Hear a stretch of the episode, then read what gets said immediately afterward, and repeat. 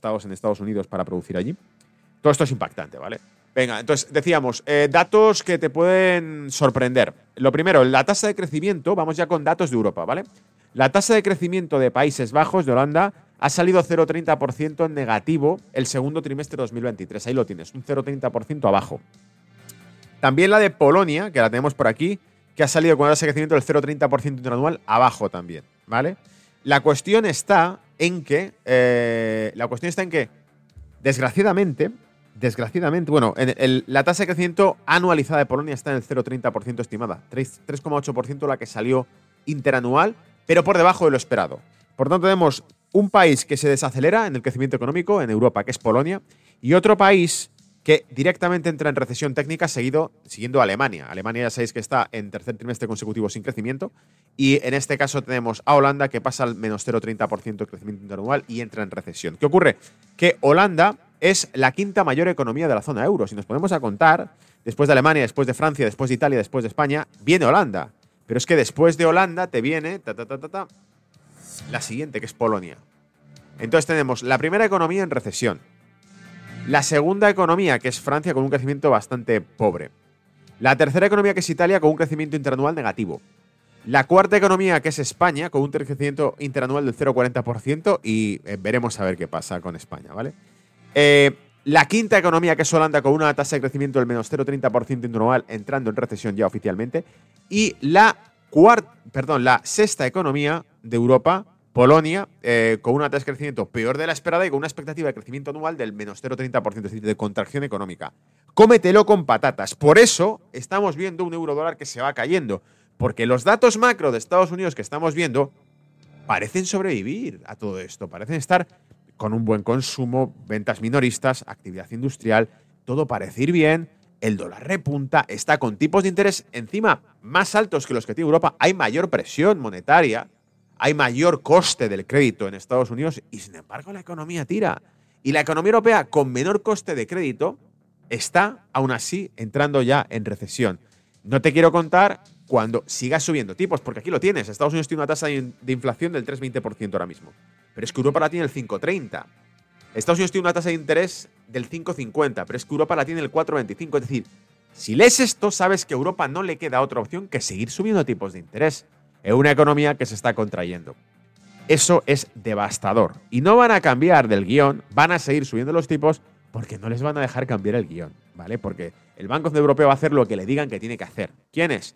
Sus jefes, que probablemente estén en, Estados Unidos sentados, iba a decir en Washington, no, en Washington está la administración. En la Reserva Federal, ¿vale? En el cártel bancario de Estados Unidos, el cártel privado fundado en 1914, una historia muy oscura, que, por cierto, en el canal de Brújula Mercado la encontrarás en la sección de secretos de trader. Contamos la historia oculta de la Reserva Federal con, con una bibliografía que saqué en aquel momento de cosas que fui leyendo súper interesantes, ¿vale? Entre otras, cómo financiaron la Revolución Soviética. Los banqueros de Nueva York, ¿vale? Eso es imposible. Bueno, pues mírate el vídeo y te cuento por qué. Em, más cosas. Hemos hablado de la situación de Europa. Vamos a ver exactamente qué está pasando con Estados Unidos. Porque exactamente esos datos que citábamos que han ido saliendo bien, ¿no? Decíamos, hace un año la acumulación de deuda pública de Estados Unidos era altísima, porque hace un año se daba por hecho que una recesión económica en Estados Unidos iba a ocurrir. De hecho, la propia Reserva Federal, citamos en este programa, en Money Talks, os conté, os traje citas explícitas textuales de miembros de la Reserva Federal, distintos presidentes de los diferentes bancos de la Reserva Federal, diciendo bueno, preveemos que probablemente para el Q4, para el cuarto trimestre, para final de año 2023, ya sea obvia la recesión, ya haya datos que presenten recesión. Preveemos un aumento de la tasa de paro por encima del 4%. Preveemos, nada de eso ha ocurrido. La tasa de paro no subió por encima del 4%. Hubo un repunte. Parecía que ya iba a entrar en aumento de tasa de paro, acorde con la disminución de la inflación. Os he explicado esto más una vez, curva de Phillips, ¿vale? Cómo se equilibra la inflación y el paro. No ha ocurrido.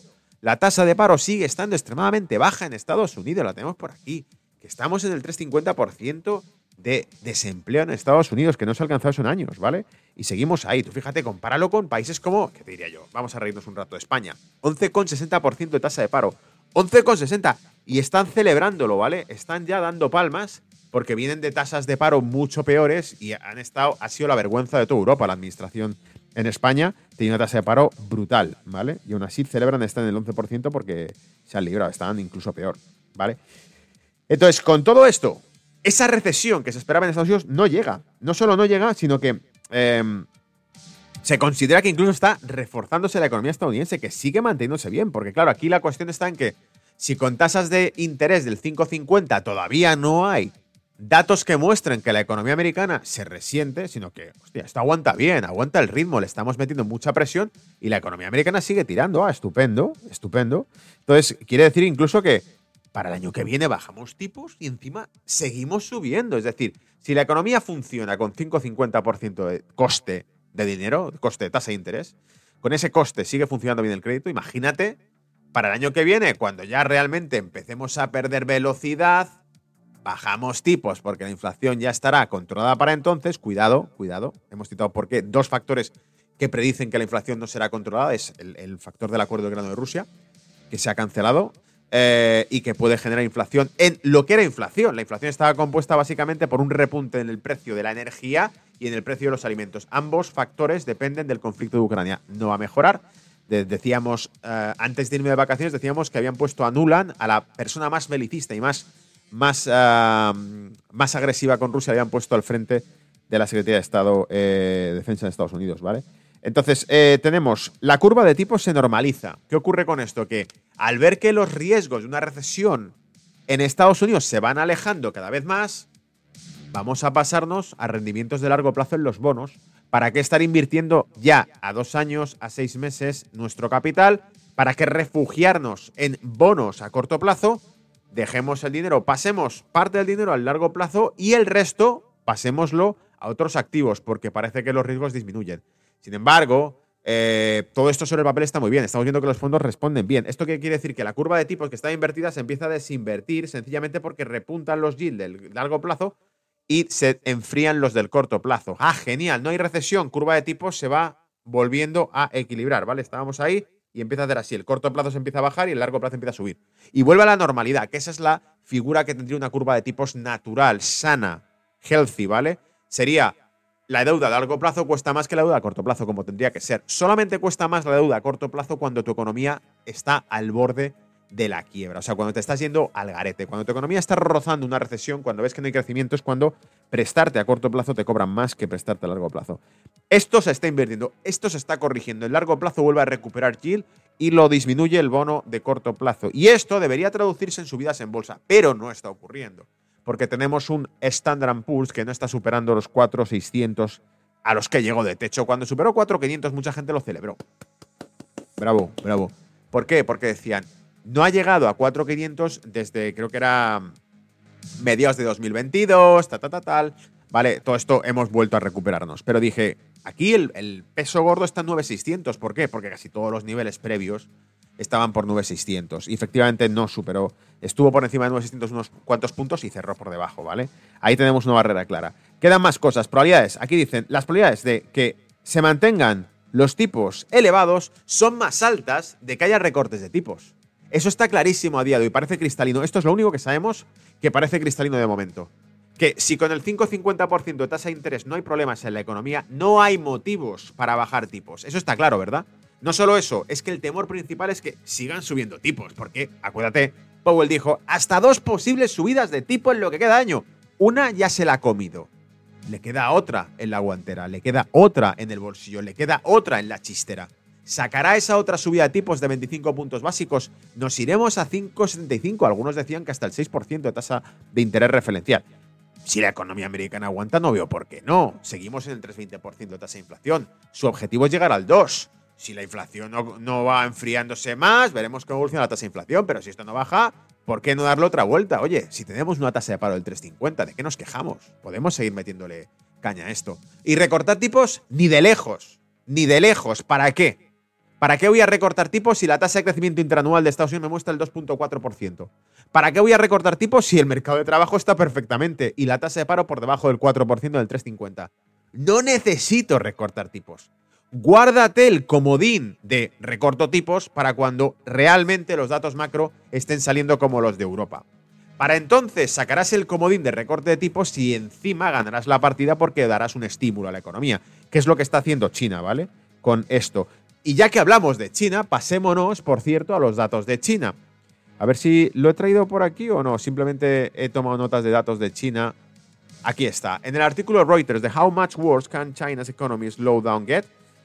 ¿Cuánto peor puede la desaceleración económica de China alcanzar? ¿Vale? Aquí está el artículo de Reuters. Eh, en este artículo te decían, ha sufrido en la historia reciente dos sustos en los que se asumió que entraba en recesión China. Uno fue en 2008-2009, el otro fue en 2015. Acordaos, el más reciente fue en 2015, que fue blindada, literalmente blindado el mercado de capitales de China. Crearon muchísima regulación que fue. Para 2016 estaba activado un control de capitales brutal en China que impedía fuga de capitales. Porque el principal miedo que tenía China es en cuanto esto muestre que se desacelera, la cantidad de inversión que tiene extranjera China es altísima. Es el país probablemente con mayor inversión extranjera en cuanto a casi toda la industria se desplaza a China. ¿vale? Ahora sabemos que hay mucho puesto en, India, en Vietnam, en otras alternativas, pero de momento China es la que se ha canalizado casi toda la inversión en los últimos años, ha ido para China, inversión de capital principalmente occidental norteamericano, ¿vale? Entonces, si hay una señal de que esto ya no funciona, ya, ya no tira, el negocio ya no va bien, saco el dinero. Entonces, lo que tenía que hacer China era activar controles de capitales para evadir esa, esa, salida de dinero y permitir que el que invierta en China no pueda moverlo fácilmente. Lo cual, además, hace que muchos se piensen en la inversión en China por ese eh, control de capitales, precisamente, ¿vale? Sortearon eh, aquellas crisis con un incremento de la inversión que fue principalmente destinado a infraestructuras y al sector inmobiliario. ¿Os acordáis de las ciudades fantasma? Ciudades construidas en China que estaban plagadas, ¿vale? De edificios, macro ciudades, pero completamente vacías, llamadas ciudades fantasma porque estaban vacías. Es decir, inflaron el sector inmobiliario. Con eso crearon crecimiento económico, crearon empleo, etcétera, etcétera. Pero sobreendeudaron, apalancaron un sector que no tenía de momento esa demanda. Por eso lo de las ciudades vacías, ¿vale? Eh, ahora, ¿qué les queda? Evidentemente, el sector inmobiliario tratan de apuntalarlo. Acordaros que hemos leído aquí en Money Talks las medidas del Banco Popular de China, donde decían, precisamente, por ejemplo, pedían a los bancos en China que facilitasen eh, flexibilidades en el crédito al sector inmobiliario. Es decir, tú tienes una deuda con, con las entidades financieras, eres una constructora, bueno, tranquilo. ¿A cuánto era? A dos años. Vence cuando? Eh, dentro de seis meses. Bueno, tranquilo, vamos a extenderla a cinco años y vamos, que, vamos viendo qué tal, ¿vale? No te preocupes.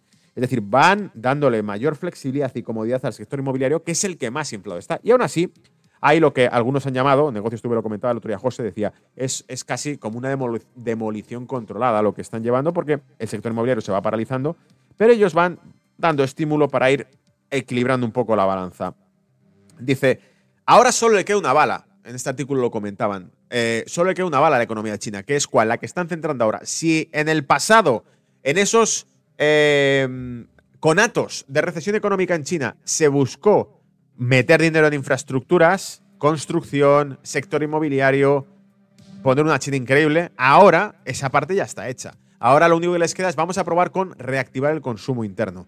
Pero es una China cada vez más digitalizada y eso quiere decir que lo van a tener más fácil, saben dónde atacar. Una economía totalmente digitalizada con una CBDC como la que se planea tiene las ventajas, y digo bien las ventajas porque esta es la única cosa que nos venden como buena, las ventajas que ellos pueden activar la economía por el lado de la demanda y no de la oferta. Acuérdate que lo que hemos visto hasta ahora, y de ahí las crisis bancarias, etcétera, es que tratan de reactivar las economías dando, regalando billetes al, sistema interbancario, a los bancos, que los amasan y que deciden en qué colocarlos, pero que eh, esperan, así funciona el sistema hoy en día, vía oferta, esperan que esa oferta monetaria a través del sistema bancario llegue a las manos de las empresas que produzcan más y que por lo tanto eh, generen mayor estímulo económico y crecimiento económico, ¿vale? La alternativa que se plantea ahora es precisamente llevarlo por la vía de la demanda. La demanda quiere decir que ya no lo doy a los bancos para que llegue de algún modo, esperemos, al crédito bancario, eh, y que se pase a las empresas, sino que ahora lo voy a dar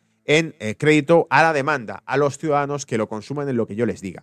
¿Que va mal el sector agrícola? Toma, aquí tienes dinero gratis en tu wallet que está enfocado únicamente a comprar verduras. ¿Vale? ¡Pum! Ya está. Estímulo de la demanda en el sector agrícola para equilibrar el mercado.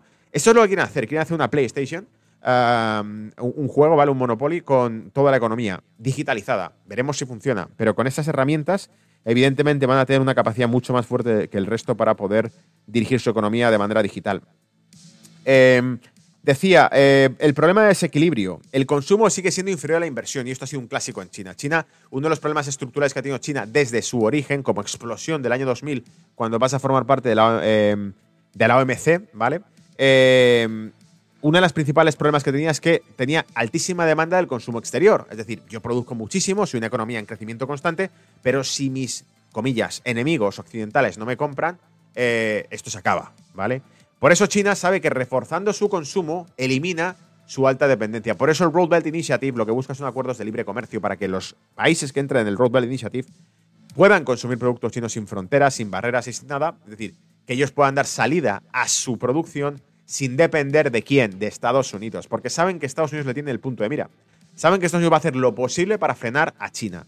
El crecimiento de China, ya sea meterle una guerra con Taiwán para activar sanciones que impidan que se pueda consumir producto chino, eso evidentemente os lo hemos contado porque es obvio, porque es lo que hizo con Ucrania, activar una guerra en Ucrania para impedir que la energía rusa se siga consumiendo en Europa, activar una guerra en Taiwán para impedir que los productos chinos se sigan consumiendo en Europa, porque Europa sigue siendo el, segundo, el segundo mayor consumidor del mundo. El primero es Estados Unidos, el segundo Europa.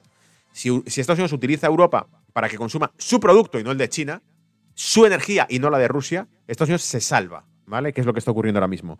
Eh, en este caso, el problema de desequilibrio entre consumo e inversión. Hay mayor inversión en China que consumo, siempre la ha habido. Lo que persigue China es incrementar el consumo para reducir la inversión. Bueno, no para reducir la inversión, incrementar el consumo hasta que ese gap entre inversión y consumo se vaya reduciendo y reduzca así su dependencia y por lo tanto evite los riesgos de un exceso de oferta, que es lo que está ocurriendo ahora con eh, los precios de la producción industrial. Estamos viendo que están cayendo los precios de la producción industrial, lo cual indica que hay mayor producción de la que se demanda, ¿vale? China, atención a esto, eh, dato curioso. China invierte el 40% de su Producto Interior Bruto cada año en capital. Es decir, invierte el 40% de lo que produce. Si, si genera 100 dólares, por cada 100 dólares, 40 los mete en reinvertir. Interés compuesto a tope, por eso crece como crece, ¿vale? Estados Unidos invierte tan solo el 20% de su Producto Interior Bruto año a año, ¿vale? Por eso, la cuestión está en que China tiene una apuesta fortísima, fortísima, por el crecimiento económico y quiere seguir estando a la cabeza de todo esto. Eso quiere decir que cualquier cosa que desacelere el crecimiento económico de China significa un fracaso total en la apuesta que ha hecho China. Es decir, tiene mucho dinero invertido en esto para eh, encima generar datos ah, malos en la tasa de crecimiento. ¿Vale? Creo que esto es el repaso completo de todo lo que se refiere a la economía global hoy 16 de agosto, que ya es porque hemos visto Europa, hemos visto Estados Unidos y hemos visto China, que es lo importante en ese bloque, porque es ahí donde está la guerra. La guerra ahora mismo económica está entre el bloque Estados Unidos-Europa frente al bloque de China, ¿vale? Y esa guerra se libra proxy, lo hemos dicho, ¿no? Los problemas que contábamos el lunes en los conflictos de África, la inversión brutal que está haciendo China en infraestructuras de África, la inversión comercial e infraestructuras de negocios en Latinoamérica de China es brutal. Ya os dije, había superado a Estados Unidos en todos los países, excepto, si no me equivoco, en México, pero que está ahí, ahí. en el resto ya, a día de hoy, ha superado en toda América Latina como